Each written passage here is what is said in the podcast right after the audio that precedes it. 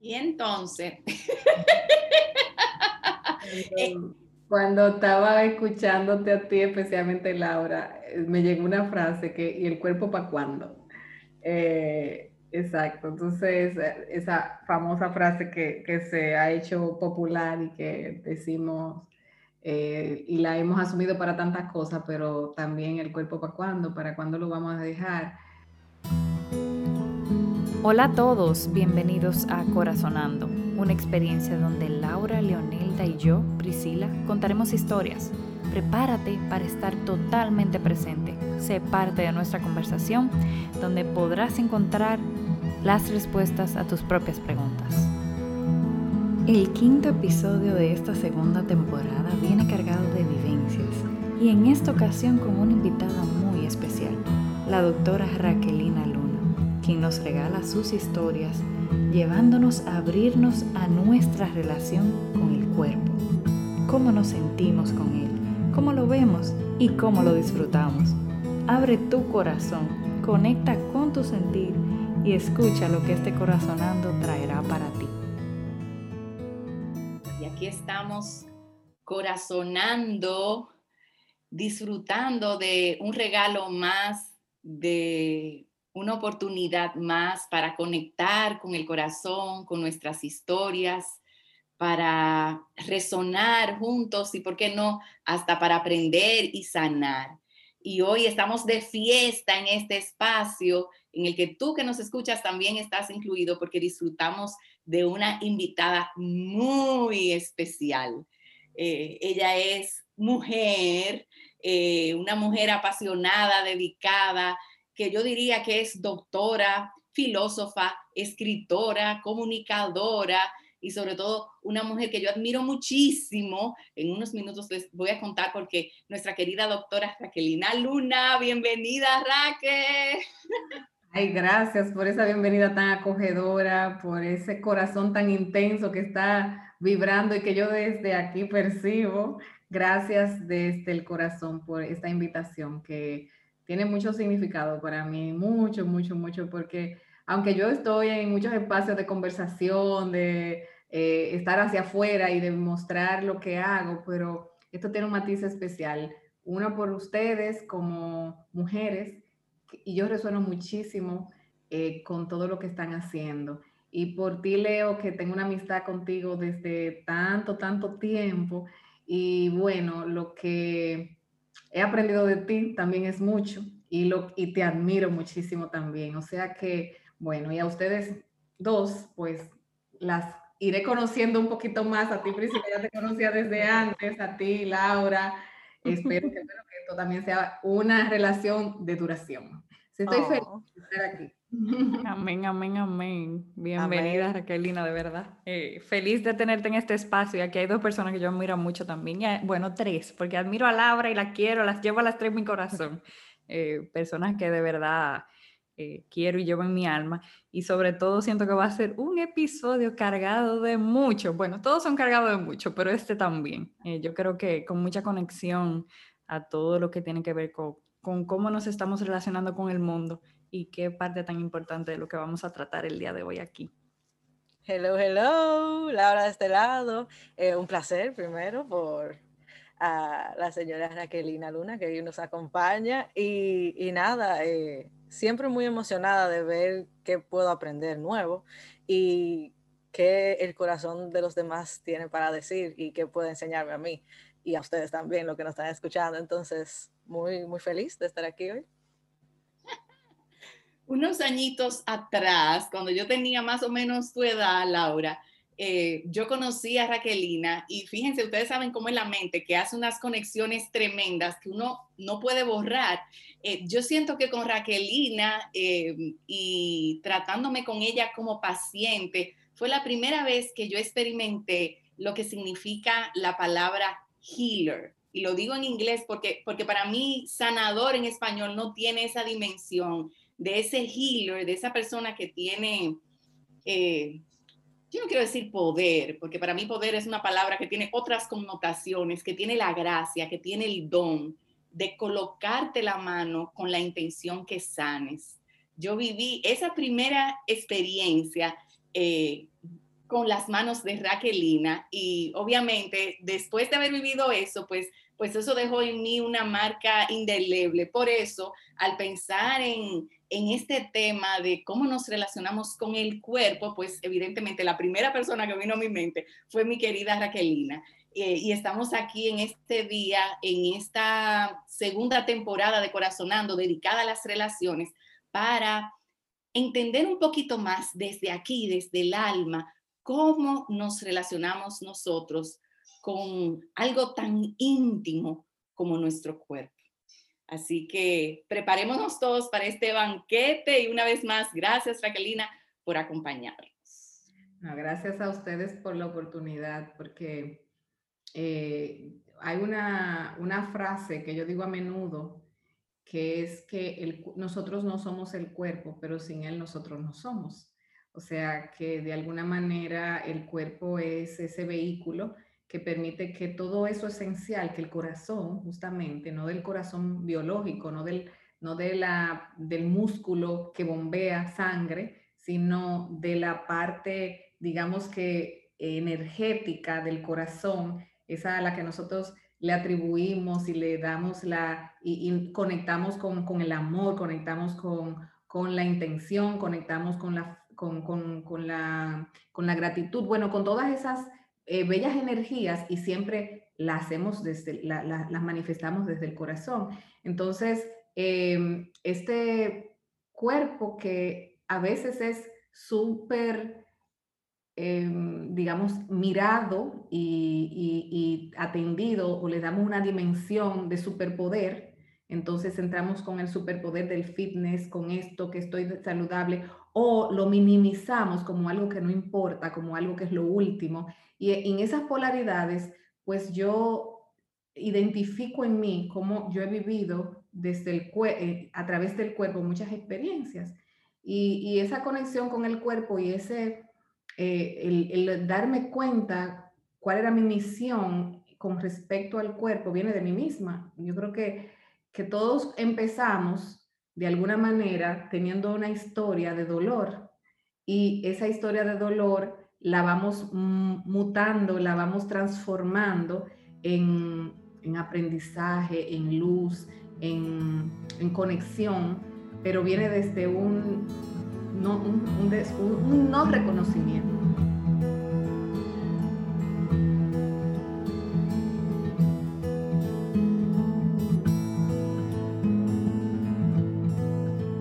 Yo recuerdo que no me gustaban muchas cosas de mí.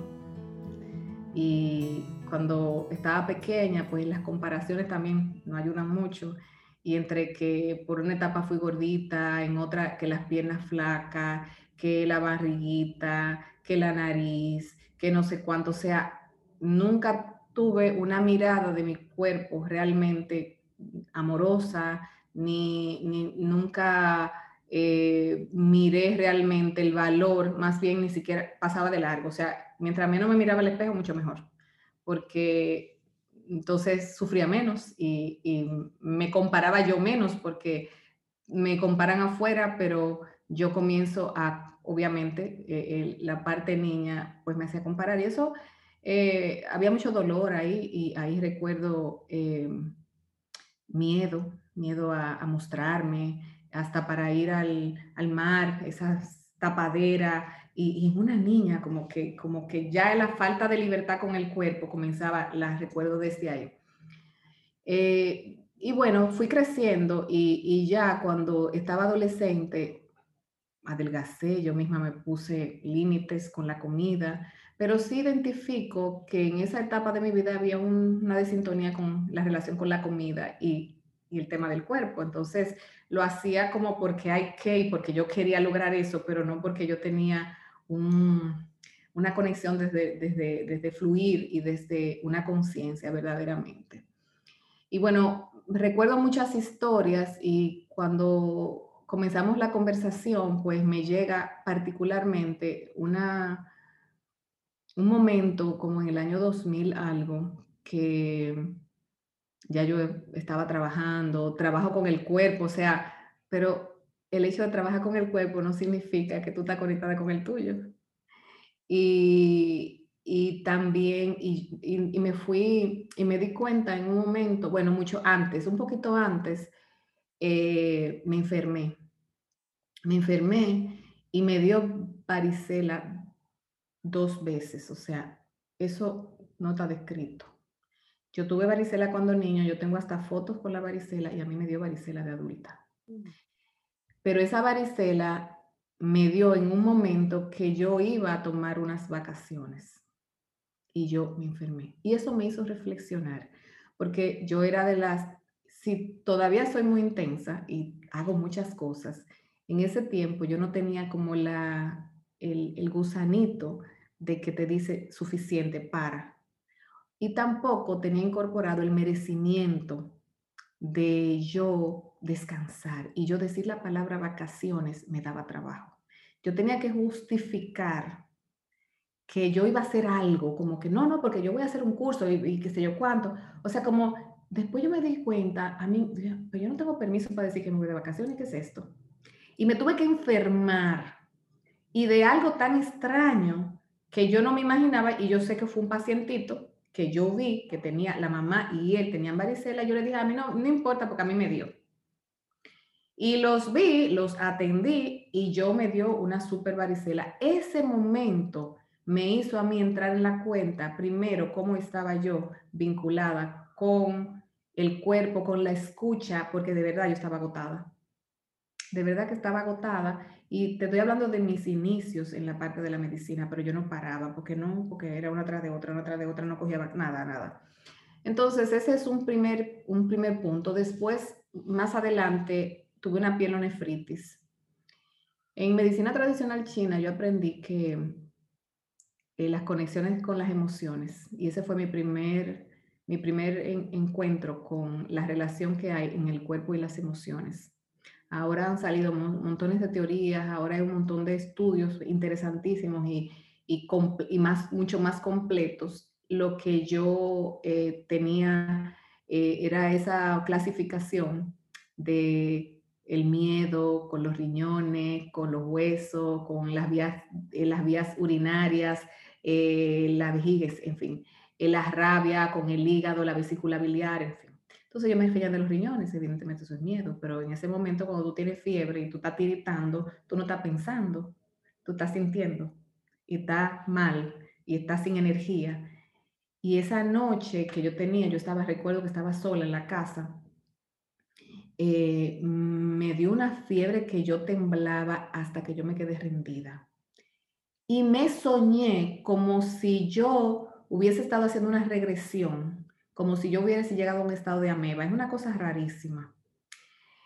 Y en ese momento que me despierto es que yo hago la conexión con el miedo. Y yo estaba pasando por un momento de que yo iba a hacer un proyecto y de verdad yo le tenía miedo al proyecto, pero yo no lo terminaba de no lo terminaba de reconocer. Entonces, esas fiebres y esa enfermedad fue la excusa perfecta para yo cancelarlo, porque yo no tuve el valor de poder pararlo a tiempo.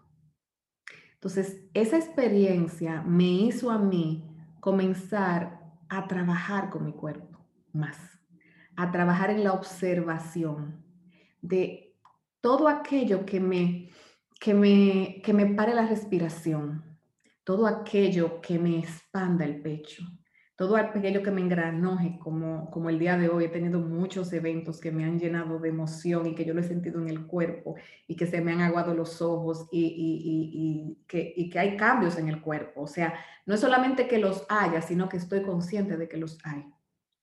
Entonces, eso sumado eh, a, a, la parte ya, y no, y no quiero entrar mucho en la parte racional, sino más bien en cómo yo, yo llego a, a hacer un trabajo conmigo eh, me fue guiando y me fue llevando para estar cada vez más en, conexión, no solamente desde el, desde el punto de vista médico, sino desde el punto de vista de lo que yo siento. Y un día, dando una clase, yo, y ahí mismo me respondí a mí misma, yo digo, eh, sigue tu corazón, la famosa frase, sigue tu corazón Y digo yo, ¿y qué tal? ¿Y qué pasa con tantas veces que yo me he llevado de mi corazón y me ha ido mal? Y yo misma me respondía delante del, del, grupo, porque yo lo estaba sintiendo en mi propio corazón. Y yo decía, realmente no me llevé de mi corazón. O sea, mi corazón estaba enfermo en ese momento. O sea, no siempre. Y ahí comencé. Y eso fue otra. Y, me, y lo reconocí como públicamente y como me sentí como tan en paz de que esa necesidad de la perfección, de ser la perfecta, de ser la que muestra la cosa y poder mostrar esa vulnerabilidad, decía, sí, me ha ido mal también llevándome del corazón, pero no no porque el corazón te equivocado, es porque yo estoy desalineada de, mi corazón y mi corazón no estaba sano. Y mi corazón está o lleno de rabia o de rencores o de cualquier cosa. O sea, en este momento no me, no, pero sí es el darme cuenta de que sí hay un camino del corazón y para seguir el camino hay que limpiar un poquito. Entonces, entre limpiarlo desde el punto de vista, eh, o sea, como un propósito y dejarte sentir, hay un camino que, que, eh, que hay que transitarlo y hay que estar muy alerta para saber qué sí de eso que siento eh, y qué no. Es como que hay un, un cuerpómetro. Yo, lo, yo me acabo de inventar la palabra. Es como que el cuerpo te, te permite medir si tienes el, camino hacia la derecha o el camino hacia la izquierda en cuál se me expande el pecho, en cuál se me abre eh, la vida, cuál me, seduce para, para yo irme por ahí. Y, no solamente el estar en el corazón. Entonces, he tenido como muchos momentos, muchas pequeñas historias donde el cuerpo me habla a través de sensaciones y a través de enfermedades y a través de situaciones que suceden. Ya el último episodio fuerte fue el cáncer entonces ahí el cuerpo vuelve y habla conmigo y vuelve y dice, hello, aquí hay algo también que tienes que mirar y que te invito a mirar y yo tomo esa invitación. El estar conectado con el cuerpo no quiere decir que todo va a estar bien, sencillamente quiere decir que estoy haciendo las cosas con más conciencia y que, porque no somos dueños de lo que está pasando, somos dueños de la respuesta que podemos dar. Eso es también una frase gastadita, pero poderlo vivir desde, desde la, la sensación, desde estoy presente conmigo, estoy aquí, y, desarrollar esa habilidad de estar con ustedes y estar conmigo a la vez ahora mismo, y de estar aquí mirándole sus caras y conectadas, pero a la vez yo estoy con lo que está pasando aquí adentro y con la vibración que estoy sintiendo y cómo desde que nos reunimos a esta conversación, pues cómo yo puedo percibir que mis, mis brazos se relajaron, que mi mandíbula está relajada, que mis piernas, o sea, esa capacidad de estar en este momento presente, pues la he ido desarrollando y cada, cada llamada de atención que me ha dado la vida es una ha sido una oportunidad para volver a eso para volver a, reconectarme y a seguir eh, ese camino más que teórico también conmigo, también desde el, desde el sentir y desde el estar presente, el darme cuenta si, si tengo sed o es una compulsión de tomar agua, darme cuenta si de verdad me pica o, o es una manía, o sea, es estar pendiente del movimiento de mis pies, de, la posición que tomo, o sea, un poquito estar ahí alerta para ir cada día identificando esos pequeños cambios sutiles, esa apretadita de boca, esa apretadita de, puño, eh, es un poco eh, eh, ese, ese lenguaje, pero mirarlo en mí y no estar leyendo solamente la otra persona.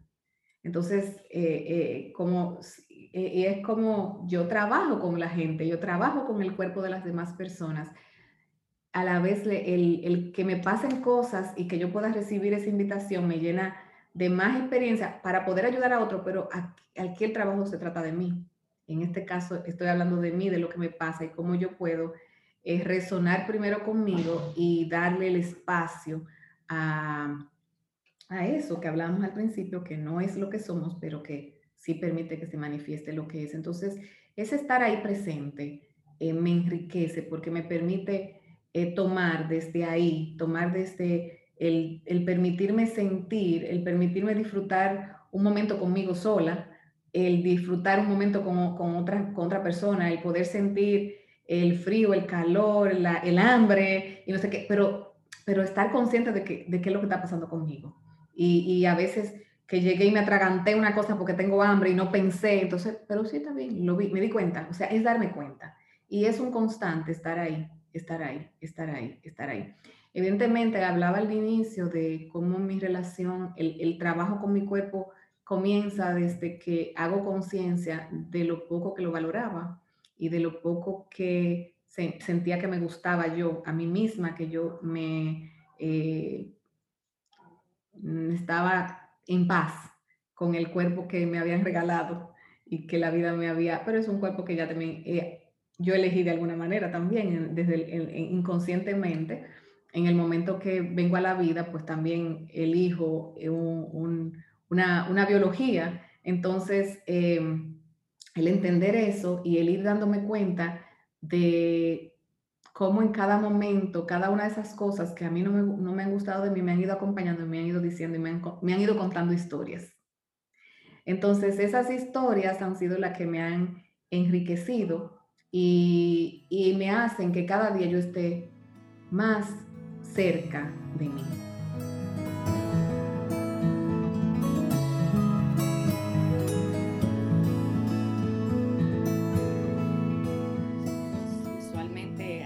la analogía de que este es un momento para sacar una copita de vino, de té, de café. Eh, y, y, yo confieso que me doy cuenta que aquí podría amanecer resonando con tus historias. Sobre todo porque eh, vamos a decir que desde que dijiste la palabra cuerpómetro, eh, algo, algo brincó en mí, porque yo sí venía con, vamos a decir que con la sapiencia, en algún momento leí, quizás de ti misma aprendí que el cuerpo es algo así como una antena.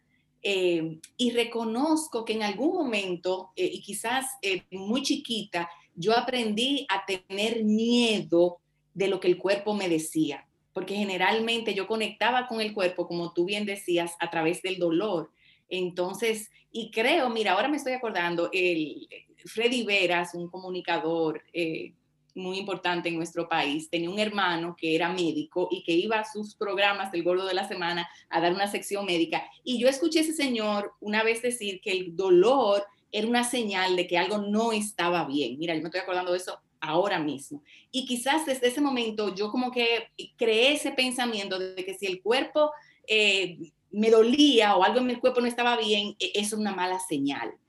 Eh, sin embargo, y ahora que yo escucho esas historias tuyas y esa referencia al cuerpómetro, eh, es como, no, espérate, no, es que esté mal y no es que todas las señales que el cuerpo te va a dar son malas, es que son muy ricas, es que hay alguna que tú no entiendes y hay otras que te frenan y, y son tan diversas y vamos a decir que muchas veces te superan de una manera que entonces tú naturalmente lo que asumiste era que eso lo que te tenía que dar era miedo. Pero en realidad yo te escucho hablar y es como si eh, eh, en esas películas que uno ve la persona en el espejo y entonces como la persona haciendo algo y el espejo haciendo otro. Yo pienso que así muchas veces nosotros nos jugamos a comportarnos con el cuerpo el cuerpo va con nosotros y uno quiere decirle al cuerpo que no, que es para otro lado, que hay que ir. Eh, y quiere controlarlo y quiere manipularlo eh, y quiere perfeccionarlo, eh, no solamente en términos de, de, cómo luce, sino en cómo tiene que estar. yo pienso que, que ese manejo alimenticio muchas veces culturalmente y sin darnos cuenta raya un poquito en manipular un poco, porque así puedo controlarlo tanto que yo sé que tiene que funcionar, porque yo estoy... Eh, entonces yo pienso que el universo de las relaciones eh, es tan eh, amplio, tan rico, que incluye esta relación con mi cuerpo, que al mismo tiempo es tan sencilla, porque es transparente, es leal, es muy mío, es la relación, una de las relaciones más íntimas eh, que, nosotros podemos tener. Eh, y todo eso, vamos a decir que me viene, me nace al escuchar eh, tus historias.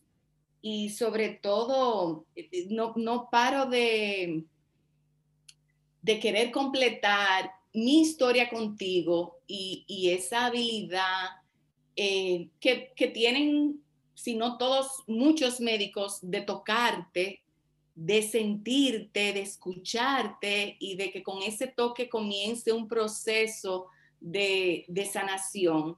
Y entonces yo me pregunto, ¿qué tiene que pasar para que yo misma pueda tratarme eh, con esa intención de escucharme, de sentirme y de decir que sí a eso que mi corazón me grita muchas veces que mi cuerpo necesita.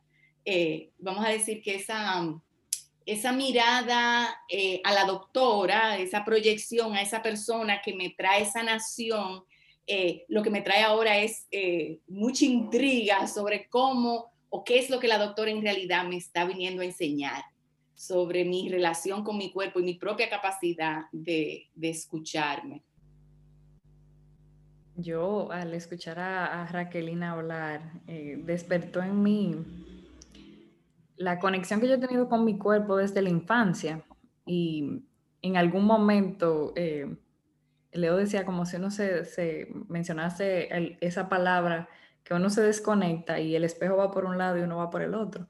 Entonces, en mi caso, por ejemplo, que fui nadadora desde pequeñita y desde los cinco años, qué sé yo, competí y me acostumbré a tener un tipo de entrenamiento físico eh, intenso y fuerte a lo largo de la semana, aparte de la carga, ¿verdad? Eh, escolar y las actividades de extracurriculares, que si francés, inglés y piano, etc. Y en algún momento yo recuerdo que yo me decía, y lo recuerdo en la universidad, dormir es una pérdida de tiempo y yo me adopté esa creencia. O sea, en algún momento en mi infancia yo sé que la verdad la, la intuí y porque entrenaba, me despertaba a las 5 de la mañana cuando hacíamos madrugones eh, y entrenaba dos veces al día. Entonces, como esa manera de yo conectarme con mi cuerpo, pero de llevarlo al máximo o llevarlo al límite que es lo que hace la mayoría de los deportistas, porque tú entrena, entrena, entrena y luego te dan masaje, luego tú tienes algún tipo de recuperación física, ¿verdad? Eh, pero la recuperación siempre es activa, no, no es un descanso eh, total, por decirlo así. Entonces, a mí me ha costado mucho, y digo me ha costado hasta que yo me enfermé a mis 30 años, y yo digo que ese fue el frenón, el paro, y tal vez en ese momento en seco, voy a ponerlo por, un, por ser un, bueno, pararse y estar en cama y no poderse mover. O sea, una pierna y no puedes caminar. Entonces, verme como ahí y escuchar a Rafaelina mencionar como sus historias de cómo el cuerpo habla y cómo uno se, se encuentra desalineado. Y no es que el corazón, ¿verdad? No es que tu corazón esté mal, sino que tú no estás tan conectado a lo que tú estás sintiendo realmente. Eh, entonces, cómo ah, el proceso, yo digo, de uno aceptar el cuerpo y lo que el cuerpo está sintiendo. Eh, entonces, cuando, cuando te escuchaba las historias, digo yo, wow, lo, cierto es que uno se instala ciertas cosas y qué difícil, o no difícil, tal vez que nos lleva a, a mirar con mucha vulnerabilidad y con mucha aceptación y con mucha humildad que tenemos que, o quiero yo pensar, que nos toca poner al cuerpo como, como como una prioridad para hacer escucha nuestra, o sea, que nos hable y nosotros podamos dejarnos guiar de esa intuición, porque el cuerpo es guía, guía para lo que va a ser al futuro. Eh, no sé, como mirarlo así, cuando yo te escuchaba, yo decía, wow, me, vi en mi, en mi infancia, en mis entrenamientos y cómo yo llevé al límite mi cuerpo y, y, lo adopté como una forma de vida, de que yo no, yo no puedo dormir, yo no puedo descansar y me cuesta recientemente, bueno, me enfermé y eso, y yo me recuerdo que lo decía, yo creo que tú estás en lucha con el descanso. O sea, por, lo digo a confianza, o sea, tú te en lucha y yo, hasta que ella me lo dijo y fue como, eh, eh, pero es cierto. O sea, ¿qué lucha con el hecho de que tu cuerpo necesita descansar?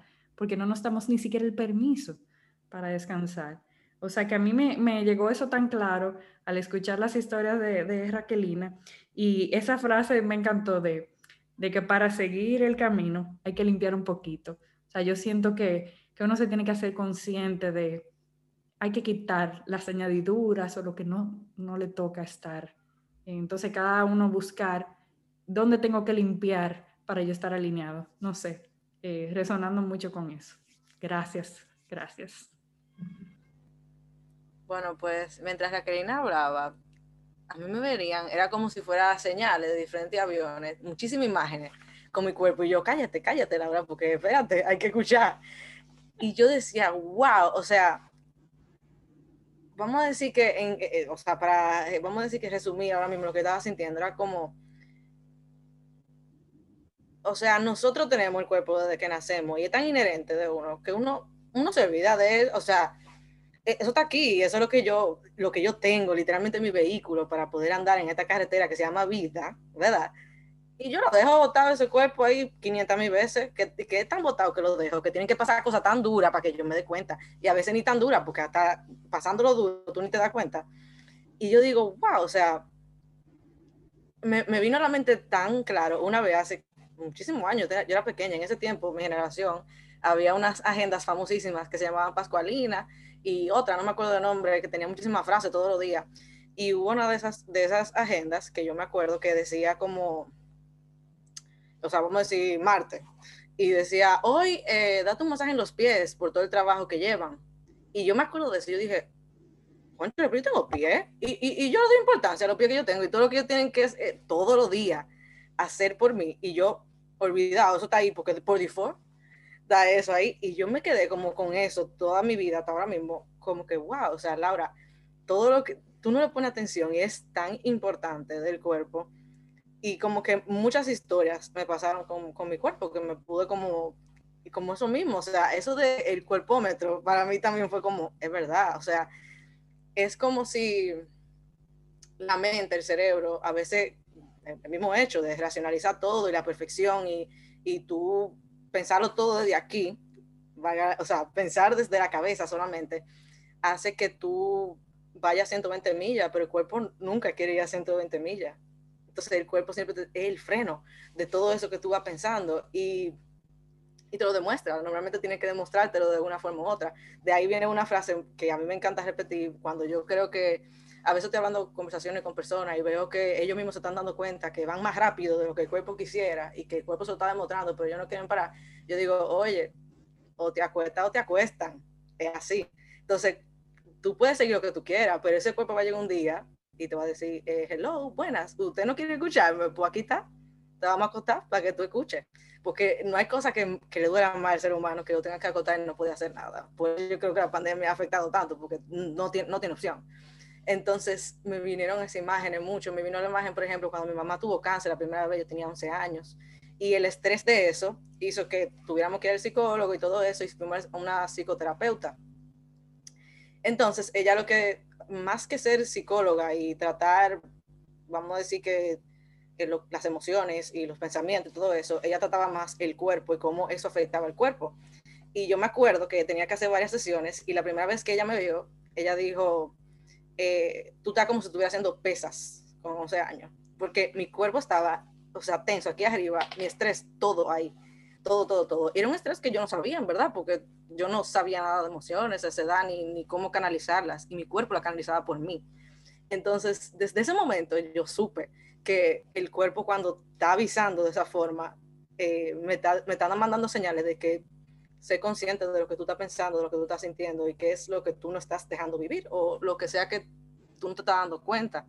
Entonces, e-, eso del cuerpo a mí me, resuena muchísimo porque creo que el cuerpo es muy olvidado, muy, muy, muy olvidado por que oye, o sea, no sé por qué el ser humano tal vez lo da por sentado y, y tienen que pasar ese tipo de cosas para uno poder incluso sanar internamente. A veces el problema principal ni siquiera es el cuerpo, sino otra cosa. Y el cuerpo te dice, mm, hello, no le quieres poner atención por, te, vamos, a, te vamos a acotar.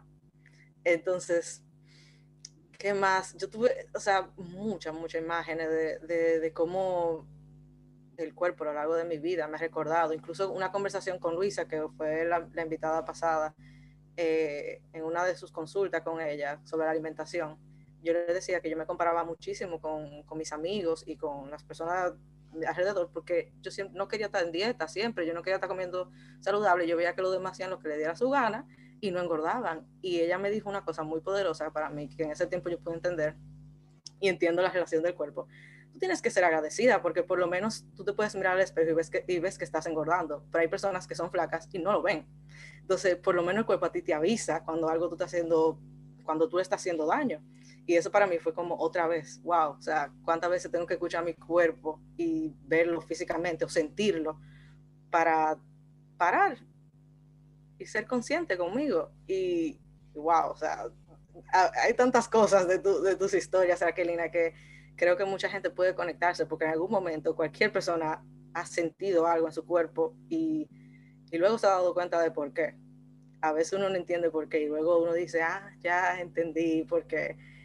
Y, y cómo el cuerpo tiene, tiene esa habilidad de, de comunicarse con nosotros sin, o sea, literalmente se comunica con nosotros mediante su ser. O sea, eh, es, es, raro, pero es como el, un llamado del mismo corazón a veces, de, diciéndote, hello, escúchame, yo sé que tú estás haciéndote la loca, pero eh, esto es lo único que te puedo hacer, ponerte la emergencia para que escuche.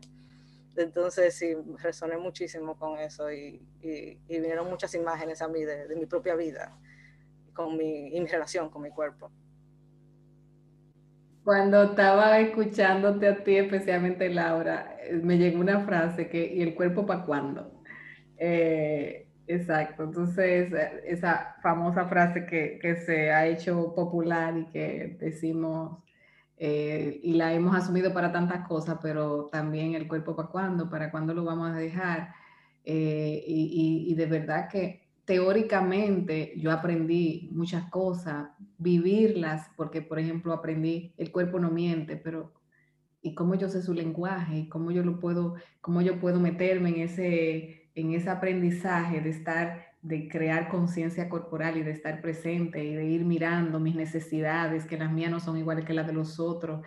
Y, y sí, y, y, hay personas, como tú dices, que tienen un metabolismo y, aquí, en nuestra cultura, el flaco no tiene que hacer dieta, porque la palabra dieta se asume como un régimen restrictivo y la dieta es sencillamente el estilo que tú eliges. Entonces es verdad que los flacos se intoxican mucho más porque tienen permiso de comer de todo, porque son flacos el flaco no hace ejercicio. Entonces, todo eso está cambiando, afortunadamente. Yo me acuerdo que cuando yo comencé a correr, eh, a veces iba por la calle y en ese tiempo salíamos muchos grupitos pequeños porque no había tanta gente. Ahora hay mucho más gente corriendo, pero en ese tiempo no había tanta gente. Y, y la voceadera de, la, de, los, de los tigres de la calle. Eh, mira, no corra tanto, que tú estás muy flaca, o no sé qué, y a veces, ¿para qué tú haces tanto? O, o cualquier gente que me conoce, no haga tanto ejercicio, que tú estás flaca. O sea, hay como que, eh, eh, en, fin, es, es parte de, de, algo que también nosotros eh, nos acostumbramos y que el que está en la parte de desventaja, como tú en ese momento, de, de, que estás la gordita o que tiene que bajar de peso, que tiene, otras personas lo dirán por el metabolismo, el que se le sube el azúcar, por ejemplo, y dice, mira, quien ese que se come un espagueti a las 10 de la noche y al otro día le amanece el azúcar súper y yo me como un pedacito de, de de un guineíto verde con uno que se quepa, que me pueda, en fin, cada uno va a tener su propia comparación y su propia vivencia del cuerpo. Al final es un tema eh, que cada uno tiene que resolver dentro, porque cada historia es diferente y cada realidad es diferente. Al final estamos vivos y al final es no dar por hecho que vamos a estarlo toda la vida y que vamos a tener el cuerpo.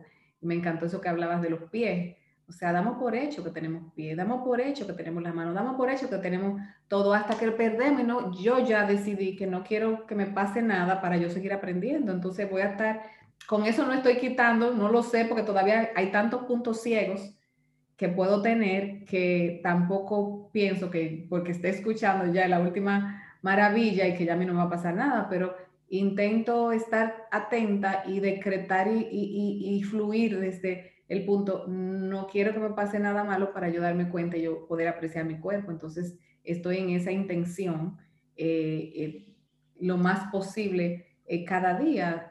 una de las cosas es ser lo más coherente que puedo y, lo más coherente con la mente. y en el caso tuyo, Priscila, que mencionaste que eras deportista, cómo la mente nos juega un, nos juega pesado, a mí también. O sea, nos juega pesado en el sentido de que nos ponemos una meta y la meta es la que es, yo tengo que demostrar a toda costa y tú anestesias la sensación del cuerpo. Y tú, el cuerpo te está pidiendo hace rato que descanse, pero tú no lo puedes escuchar porque tu mente está enfocada en otra cosa. Y te lleva la adrenalina que tú creas y el estrés que te genera, el que tú tienes que ser la campeona. y que ya te metieron en la cabeza y tú lo asumiste también. Entonces el deportista no es una persona que escucha su cuerpo para nada. Entonces, a veces asociamos, ay, mira qué, conexión con el cuerpo tiene esa persona. Sí, qué habilidad tiene con el cuerpo. No necesariamente qué conexión tiene con el cuerpo. Entonces, maltratamos muchísimo el cuerpo. Eh, de, una cosa es hacer un deporte o un ejercicio físico para tu salud y otra cosa es entrarle caña con banda eh, para, y, y, bueno, los deportes son buenísimos y, el deporte competitivo no, no, no, lo critico necesariamente, pero sí, ya en lo personal es como, eh, sí, hay, hay un llamado a descanso, hay un llamado a parar, hay un llamado a muchas cosas, a cambiar de actividad, pero ya no nos podemos dar ese permiso porque a veces la mente va por un lado, el, el corazón va por otro y el cuerpo obviamente va por otro. Entonces, esa recuperar la coherencia, que es una de mis palabras favoritas, eh, es mi, mi, intento de cada día para mí. Y desde ahí, desde eso de mí, yo poder acompañar a otra persona. Yo poder pasar esa mano que tú dices, pero desde la empatía, a veces yo también estuve ahí, o tú puedes hacerlo. No minimizando y dejando que cada uno viva su proceso, porque cada día también eso es parte de, del aprendizaje, de dejar que cada uno se dé su propia, eh, transite su propio camino y, y, en el camino hay tropiezo, hay caída, hay de todo, entonces dejar que cada uno aprenda con lo suyo y estar con mucho respeto, eh, porque yo también pasé muchas y muchas veces no me escuché ni escuché a otro, entonces yo sé que no todo el mundo va a hacer caso a lo que yo digo, ni todo el mundo en la sintonía, hay gente que va para escuchar, no, eh, entonces, en fin, es un poco ese aprendizaje de de, desde mí. Es como usar mi propia historia, mi propia experiencia para, para empatizar también con la historia de la otra persona y con, con la experiencia eh, de, del otro eh, desde ese momento. Y en este momento de la pandemia, pienso que no hay, no hay momento en la historia que nos haya permitido mirar la, la importancia del cuerpo, porque se va y es fugaz y, es, y se va de la mano así como, wow, fulanito, el otro, el otro, el otro.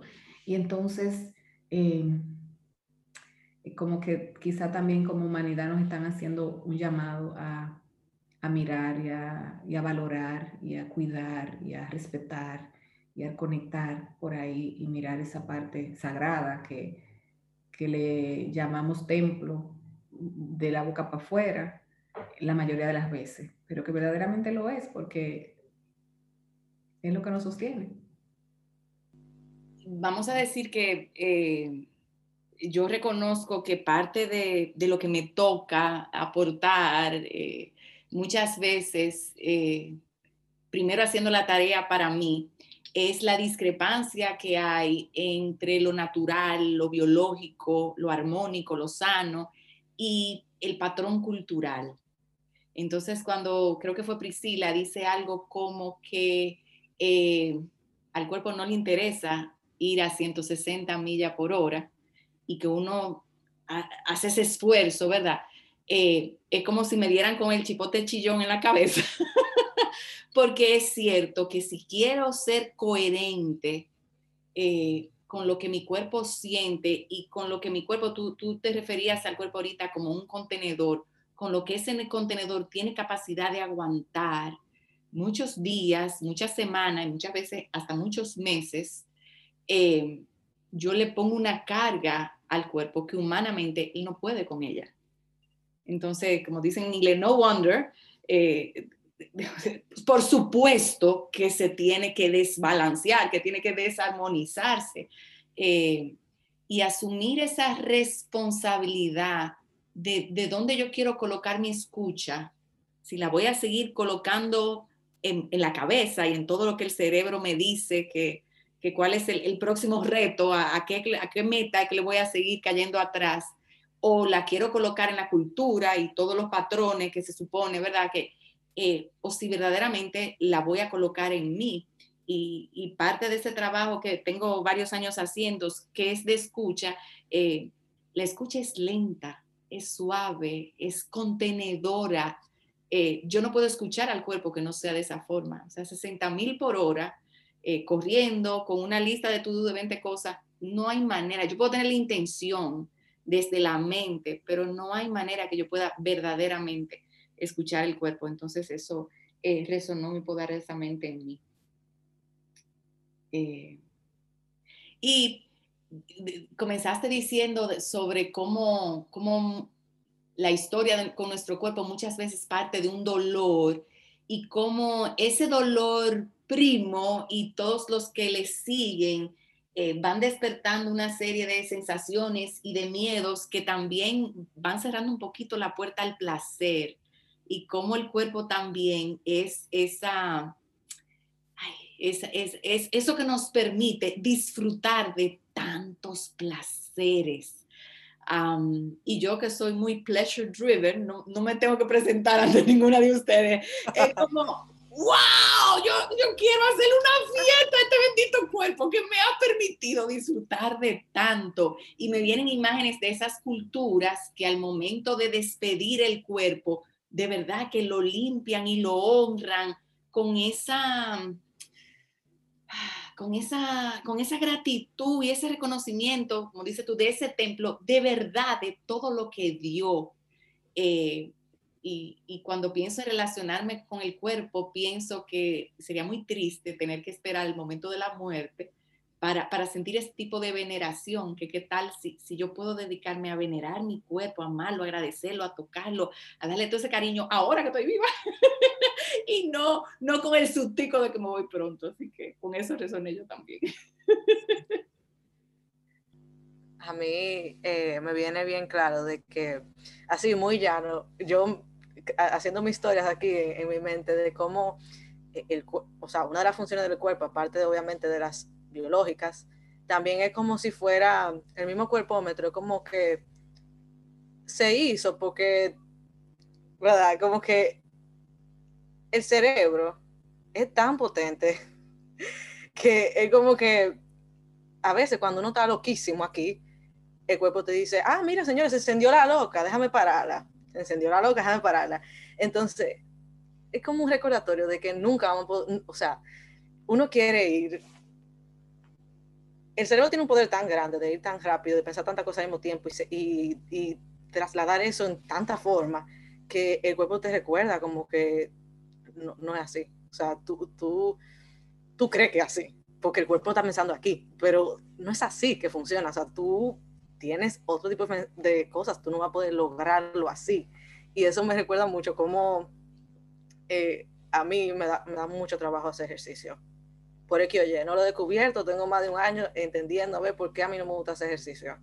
Entonces, eh, hace mucho yo había dejado, yo siempre he sido como que hago ejercicio y después dejo, por ejemplo, un año sin hacer ejercicio.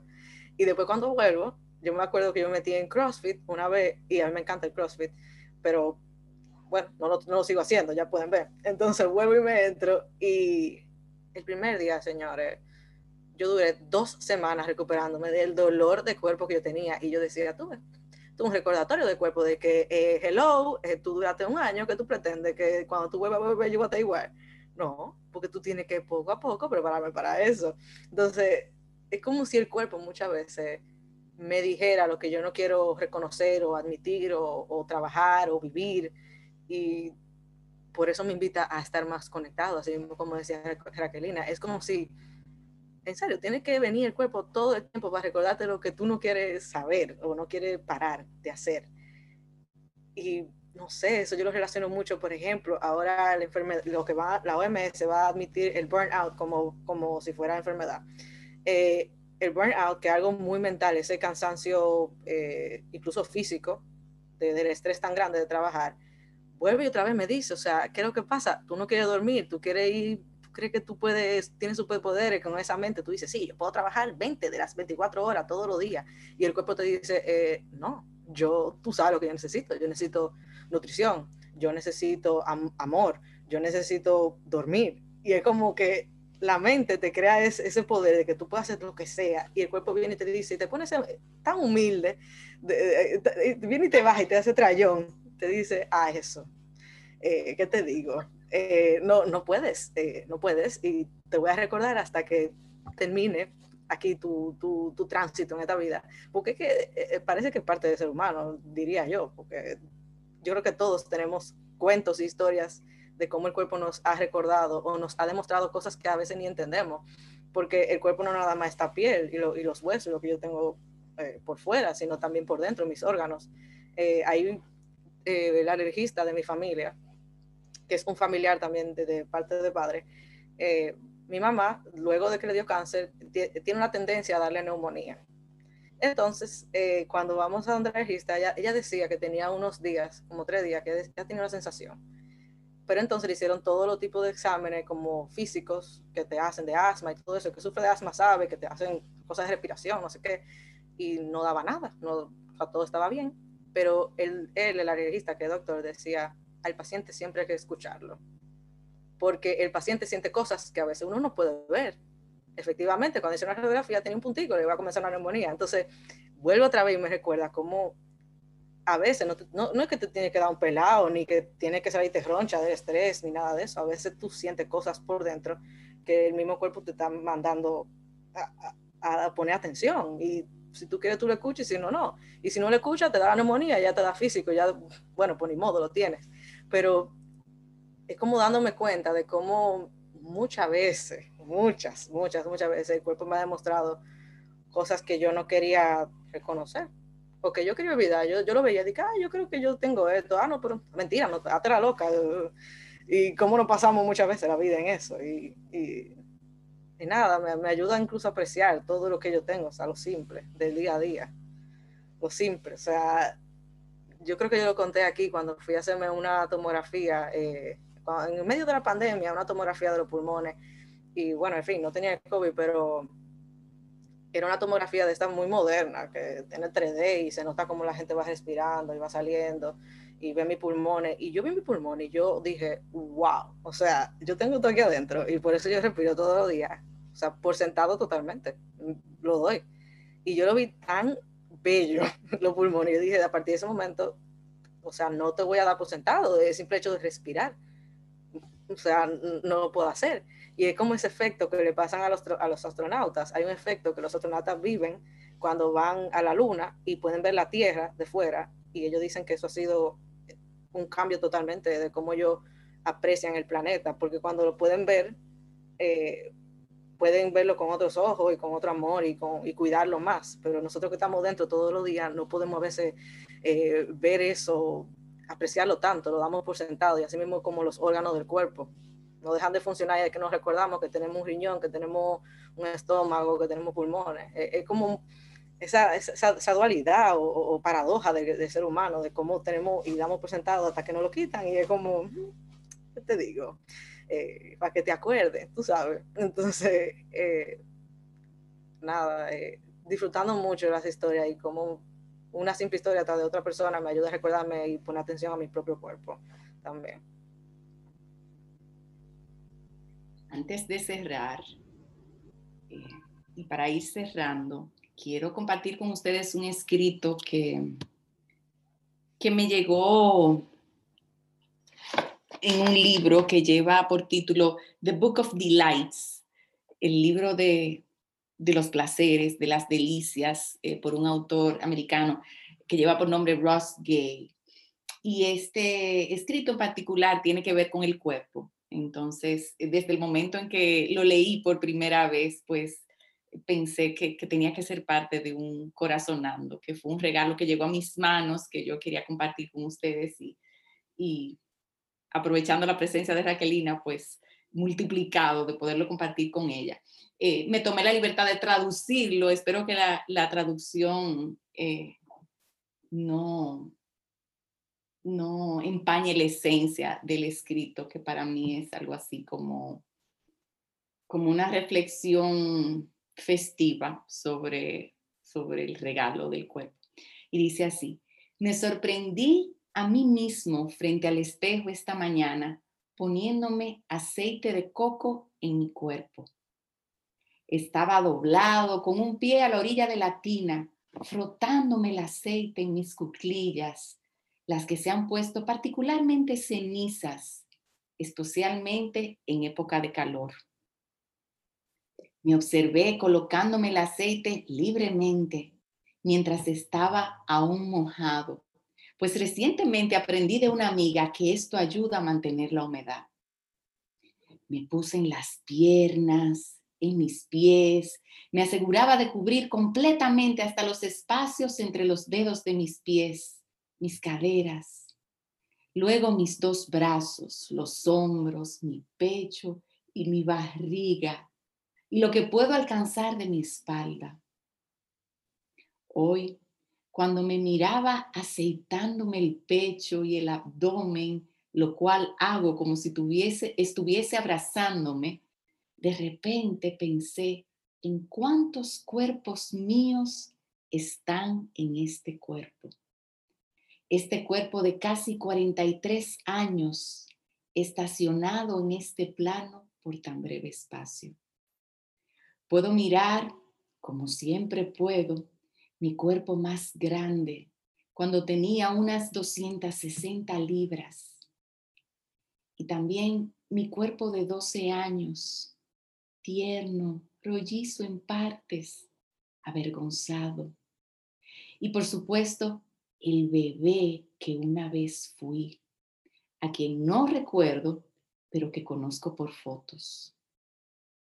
Cuando te miras en el espejo, poniéndote aceite de esta forma, envolviéndote en tus propios brazos, jugueteando un poco con tu cuerpo, es más fácil verte como un niño y quizás hasta como un niño que amaste mucho. Es fácil si lo decides, lo cual puede ser difícil dejar que lo bañes de aceite, que al que bañes de aceite sea a este bebé. O al menos eso pensé hoy, viéndome a mí mismo, con quien muchas veces no soy tan gentil pero el bebé en ti, a ese lo embarras de aceite hasta que brille.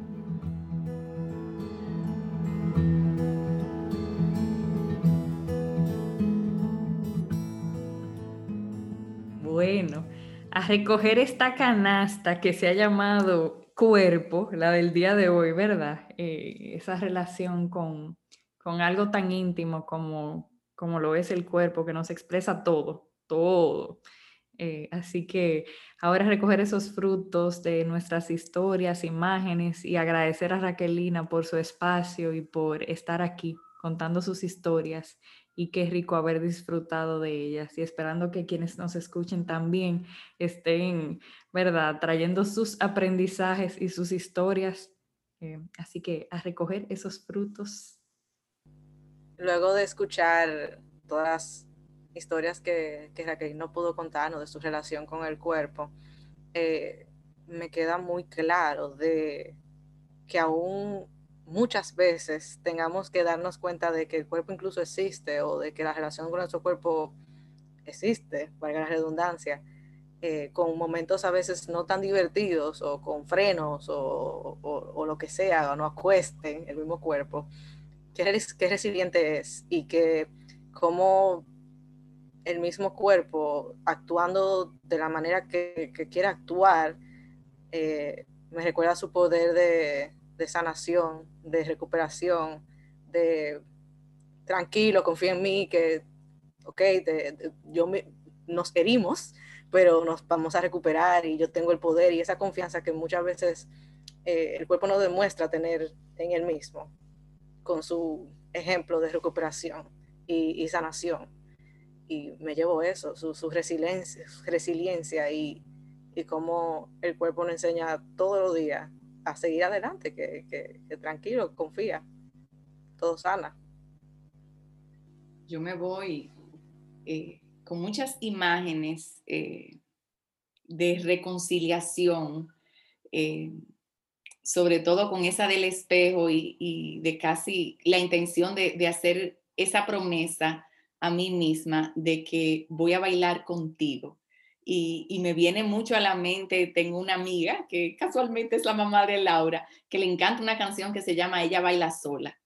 Eh, y como el cuerpo me recuerda que no estoy sola, y que todo el apapachamiento, eh, todo eso que yo aspiro que otros me den y que ciertamente eh, mi mamá, en mi caso que fueron dos, y, mi papá tanto me dieron y en momentos en que yo quizás lo quería, pues no me lo dieron también.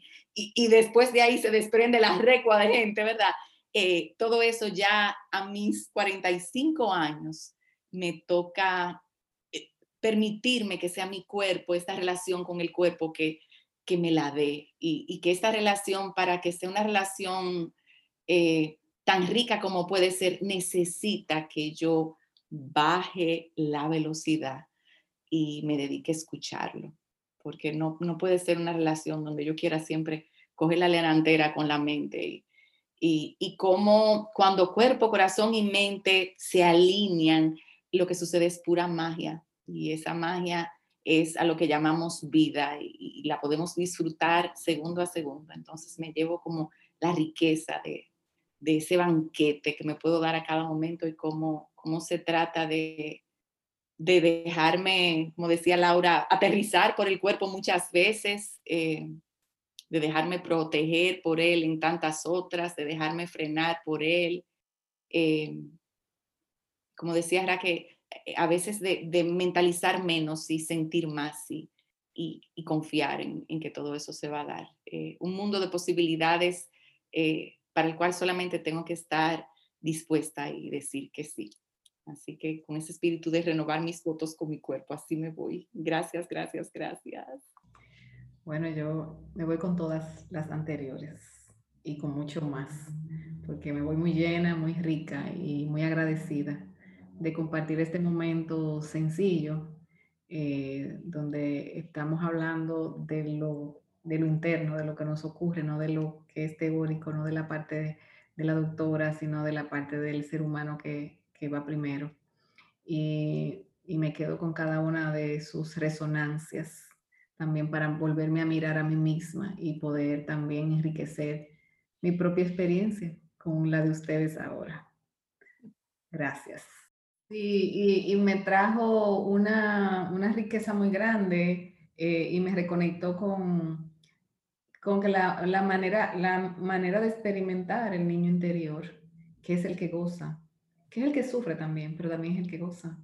O sea, nosotros estamos en el plano adulto y en el plano adulto todo es la razón y todo es lo que debe de ser. Quien sufre y quien goza es el niño o la niña. Entonces el cuerpo es que lo permite. El cuerpo que permite y es el que hace, ¡Ah! ¡qué belleza! ¡Wow! ¡Qué atardecer!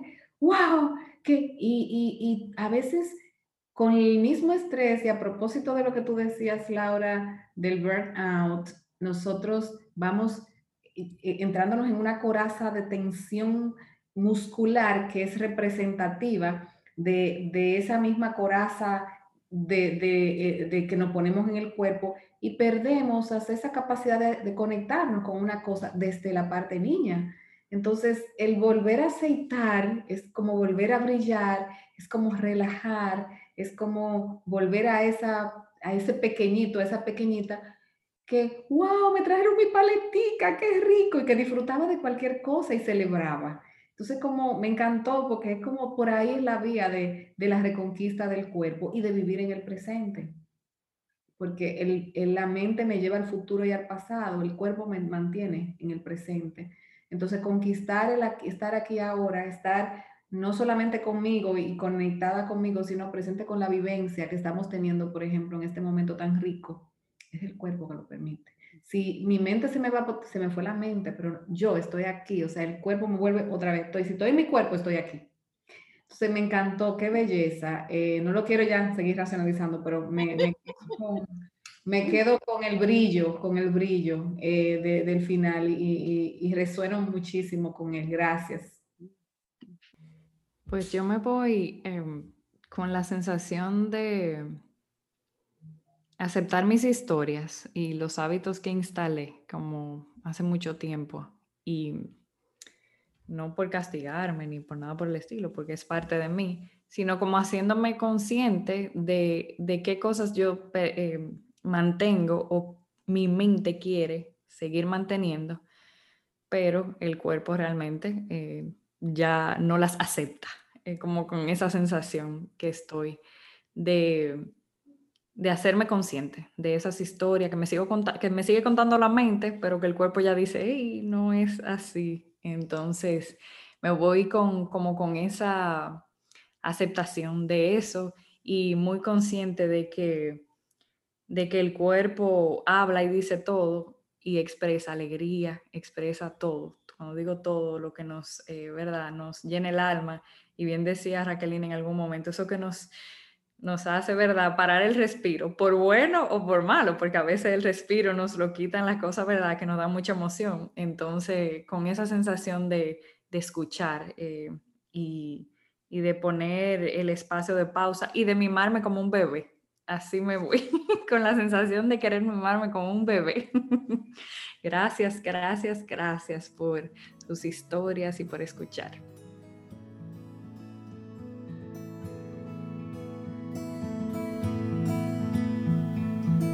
Muchísimas gracias por escucharnos. Si quieres conocer más de Raquelina, síguela en Instagram como arroba Raquelina Luna y te invitamos consultar su libro en Amazon llamado El Camino a tu Salud Real. Nos vemos en la próxima.